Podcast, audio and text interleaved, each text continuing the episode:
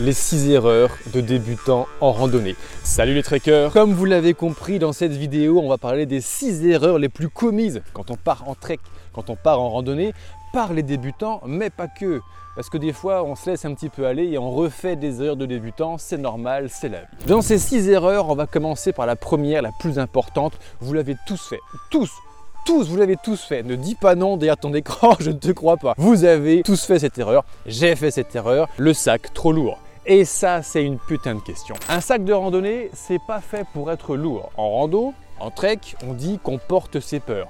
Plus j'ai peur de manquer de quelque chose, de confort, d'un outil, d'un truc, plus je vais mettre des choses dans mon sac, plus il va être lourd, plus ça va être infernal.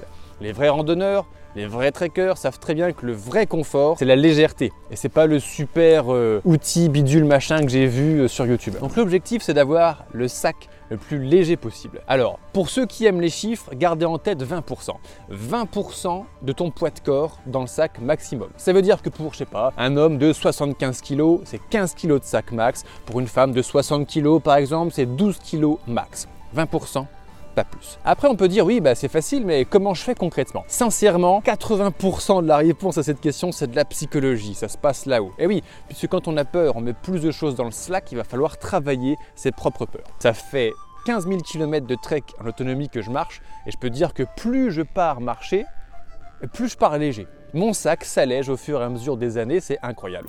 Les conseils rapides, efficaces pour pouvoir diminuer le poids de ton sac. Dans un premier temps, prends un sac de 50 litres, pas plus. Même quand tu pars en autonomie sur 7 ou 15 jours, prends un sac de 50 litres comme celui que j'ai derrière dans le dos, 50 litres pas plus, et encore 50 litres c'est le max.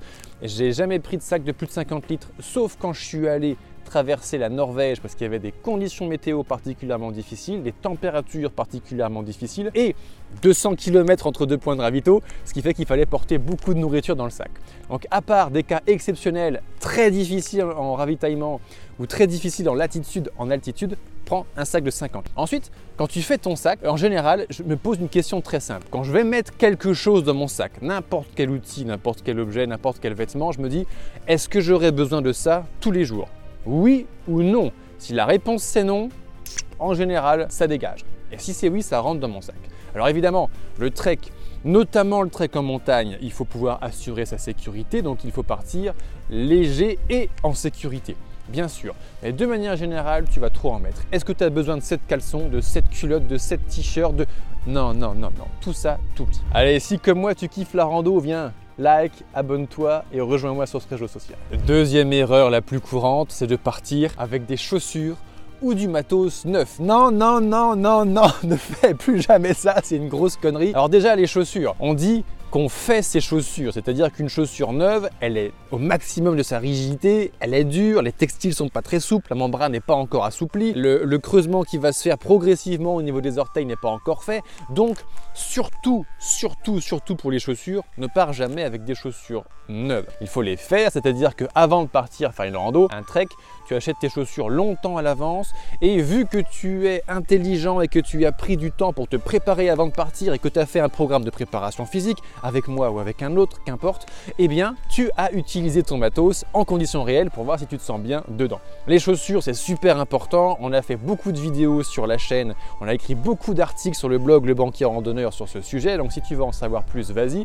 En attendant, ne pars jamais avec des chaussures neuves et avec du matos neuf. Petite anecdote, il y a quelques années, en 2019, j'avais été pris par le temps, j'ai fait l'erreur, c'était la première et la dernière fois de ma vie que je faisais ça, j'ai fait l'erreur de partir avec un sac neuf. Et en l'occurrence, ce sac était nul. Je n'ai fait une vidéo il n'y a pas longtemps, c'était le Trek 50 plus 10 de chez Forclaz. Et je l'ai payé très cher. Je me suis fait mal au cervical, mal à la clavicule, mal au ventre, une catastrophe intégrale. Donc ne pars jamais avec du matos neuf. C'est la même histoire pour la tente. Tu, tu, fais pas ton premier bivouac, tu pars faire ton GR20. Tu n'arrives pas au bout de ta vie le soir du premier jour avec une tente que tu n'as jamais montée de ta vie. Ah bah la sardine elle est où et comment met les tondeurs Non, il faut maîtriser son matos. Donc quand on part, on a acheté des chaussures longtemps à l'avance, on a fait la chaussure à notre pied, on a du matos dans le sac qu'on maîtrise et du bon matos, ou du moins du matos qu'on kiffe, et comme ça tout se passe bien une fois qu'on est lancé sur les sentiers. Troisième erreur, la plus courante, le réglage du sac à dos. Mais combien de randonneurs, de randonneuses, de trekkers, de pèlerins que j'ai vu sur les sentiers avec un sac à dos mal réglé?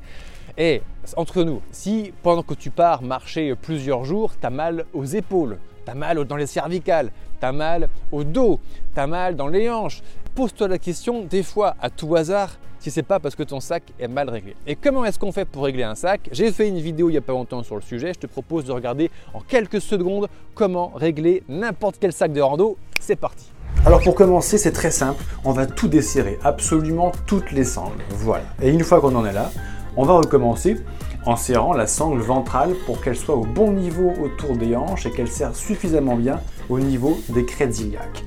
Une fois que c'est bien verrouillé de ce côté-là, on va s'occuper des lanières. Donc avec ces deux grandes lanières orange, tu peux pas les rater. Tu tires pour pouvoir régler le sac en hauteur sur le dos et qu'il soit plaqué sur ton dos. Ensuite, il ne te reste plus qu'à fermer la pectorale que tu peux régler dans la hauteur d'ailleurs. Et ça y est, là je pense que mon sac, il est bien fait. Quatrième erreur, ça c'est spécial pour les mecs. Si tu es un mec de moins de 28 ans, regarde bien et écoute bien ce que je vais dire. Parce que quand on a moins de 28 ans et qu'on est un mec, statistiquement, on a beaucoup de testostérone, ce qui nous empêche parfois de réfléchir un peu avec notre cerveau et c'est normal. C'est très bien. Tu as moins de 28 ans, tu as envie de faire le tour du monde à pied, de monter sur le Mont Blanc, sur l'Everest, de montrer que tu en as. C'est excellent, c'est une bonne nouvelle. Par contre, je t'invite à ne pas te surestimer. Et concrètement, quelques chiffres pour ceux qui aiment les chiffres, qu'est-ce qu'il faut prendre en compte? La première chose, c'est le nombre de kilomètres. Quand tu n'as jamais marché 40 km par jour dans ta vie, ça va faire mal, ça va faire très mal. Il faut se préparer avant de partir pour que ça se passe bien. Deuxième chose, le dénivelé. Oh, le dénivelé Les premiers GR de montagne que tu vas faire, que ce soit le GR10, la traversée des Pyrénées, le GR20, la fameuse traversée de la Corse, le Tour du Mont Blanc, qu'importe, qu'importe. Quand tu te rapproches d'une montagne, tu vas bouffer du dénivelé et ça va faire mal parce que le dénivelé, ça se décompose en deux parties de souffrance. La première, c'est à la montée. C'est un exercice cardio-respiratoire et vraiment cardiaque. 50% hein. des morts en randonnée, c'est des hommes qui font des crises cardiaques en montant, typiquement. Et le deuxième phase de plaisir, c'est à la redescente où là on fait de la gestion de choc articulaire parce que quand on redescend une montagne, on est souvent sur un terrain minéral, donc de la roche, aucun amorti végétal.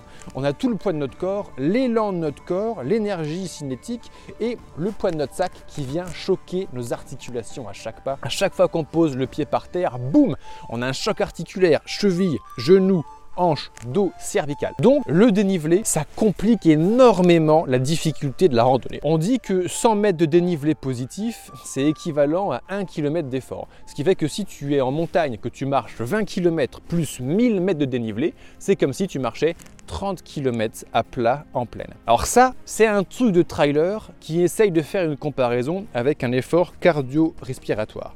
Quand on est trekker, quand on est randonneur, qu'on a 15 kg dans le dos en plus, les chocs articulaires, ça te savate les genoux et c'est bien pire que ça en fait. Troisième chose, c'est la durée. Ouais, moi je suis un ouf, je fais du trail, je fais du marathon, je peux faire des énormes journées, euh, ça passe. Eh oui gros, mais si tu pars marcher plusieurs jours et qu'en plus tu dors dans une tente et que tu es au début pas forcément habitué à dormir dehors, les nuits vont être moins bonnes, la récupération va être moins bonne, les journées vont s'accumuler et euh, jour après jour, en fait, les premiers jours ce sont les plus difficiles. Mes trackers expérimentés le savent, parce que tu as les grosses journées qui tombent dessus et les premières nuits ne sont pas forcément les meilleures. Donc partir dans la durée, ça rajoute une difficulté complémentaire, même si tu as un beau capital sportif. Hein, maintenant que je suis coach sportif, que j'accompagne beaucoup d'entre vous à vous préparer à partir avant de faire vos GR20, vos tours du Mont Blanc, je vous vois toutes les semaines en visio, sur Zoom, en coaching, je vois ce que sont vos capitales physiques, ce que vous imaginez et moi, je sais ce que c'est que le terrain.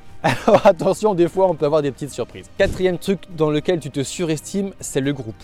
Le pire truc que tu puisses faire de ta vie, c'est je vais faire le GR20, je kiffe, je suis un ouf, tiens, j'invite ma meuf.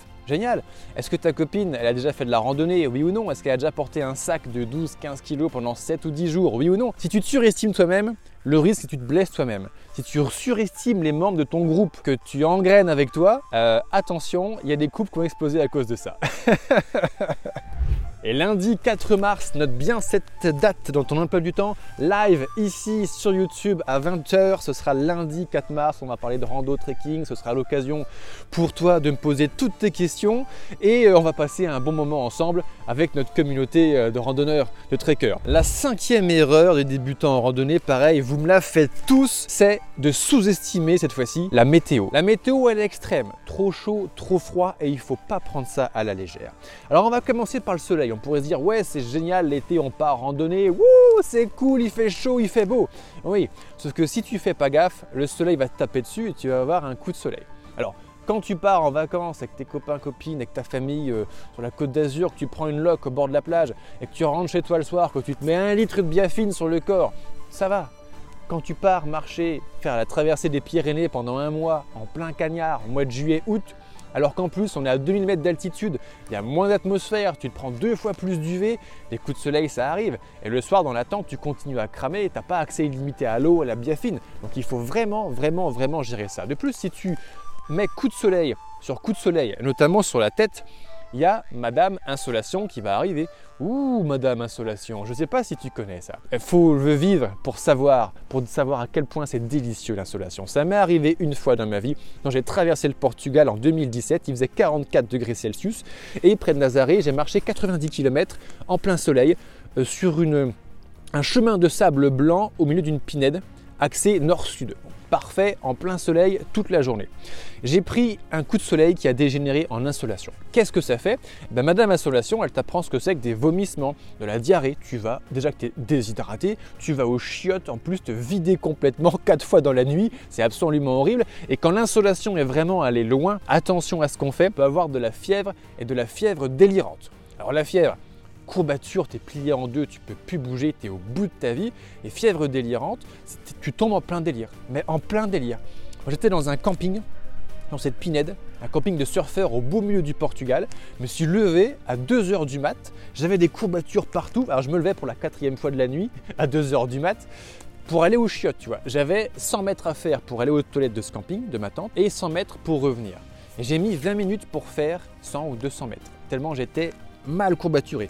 Et dans ma tête, j'étais en plein délire. J'étais parti, ça y est, c'est parti. Je replie la tente, il est 2h30, je vais partir à la fraîche, c'est génial, on va bouffer des kilomètres aujourd'hui.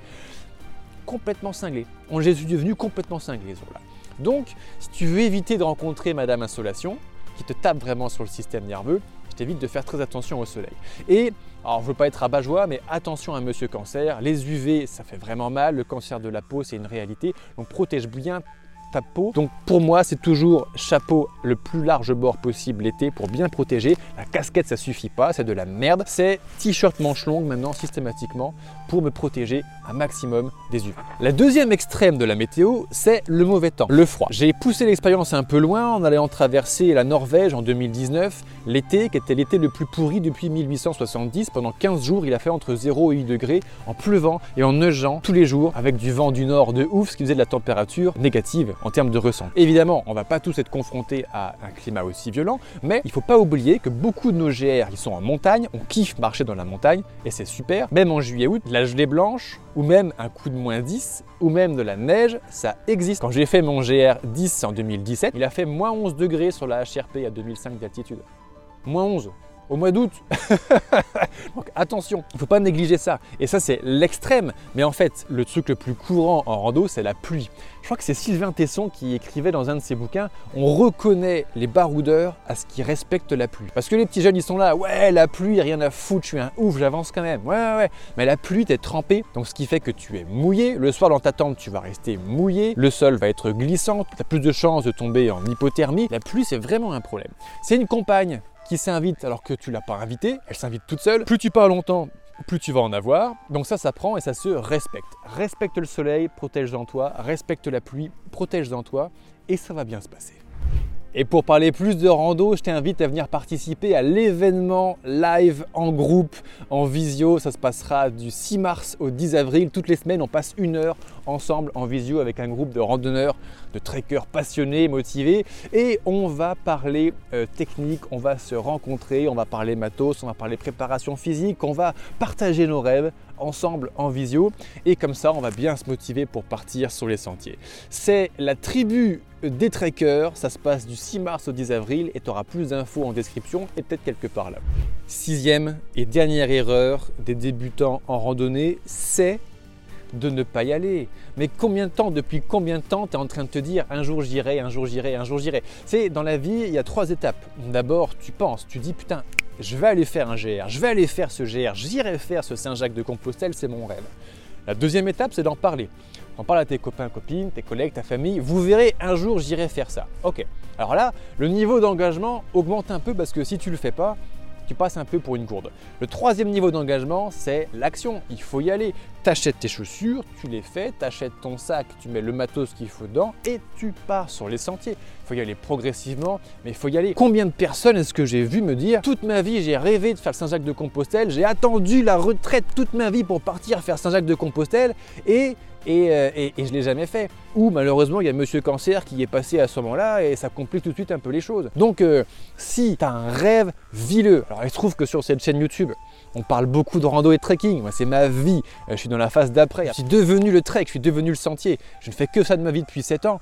Et c'était mon rêve. Je l'ai fait devenir une réalité. Donc, si tes rêves, ça parle de rando trek, abonne-toi, mets un like d'ailleurs et dis-moi en commentaire ce que tu en penses.